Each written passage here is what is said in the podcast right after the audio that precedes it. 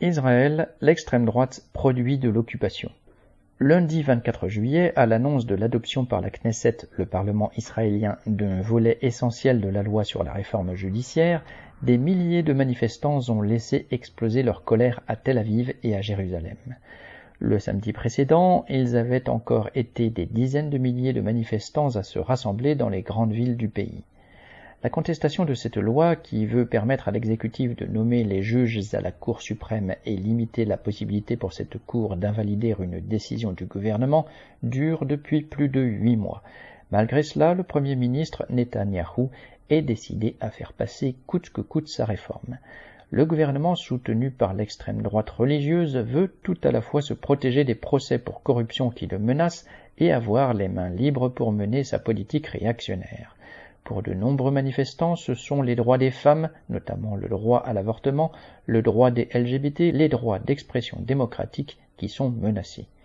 La contestation traverse toute la société israélienne et se fait sentir jusque dans l'armée. L'opposition politique à Netanyahou, qui se place à sa tête, veut la maintenir sur le seul terrain du refus de la réforme. Il n'est pas question pour elle de contester la politique répressive dirigée contre le peuple palestinien. Le syndicat Histradout qui menace d'appeler à la grève générale, tout comme certains secteurs du patronat, celui de la high-tech en particulier, font de même. C'est même pour affirmer que l'opposition à Netanyahou se place dans la continuité de la politique sioniste que des drapeaux israéliens sont distribués lors de chaque manifestation. La seule voix discordante vient de ce que l'on appelle le bloc contre l'occupation, dont les banderoles proclament, citation, pas de démocratie sous occupation, fin de citation, ou encore, citation, occupation ou démocratie, il va falloir choisir, fin de citation. Cette voix, très faible, exprime les causes profondes de la croissance de l'extrême droite raciste et fascisante en Israël.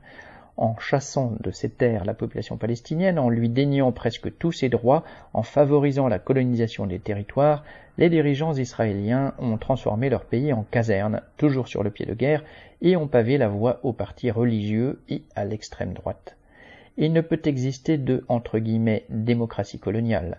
Le sort des travailleurs israéliens est lié à celui des opprimés de Palestine et ils n'auront ni liberté ni démocratie sans rompre avec la politique nationaliste du sionisme.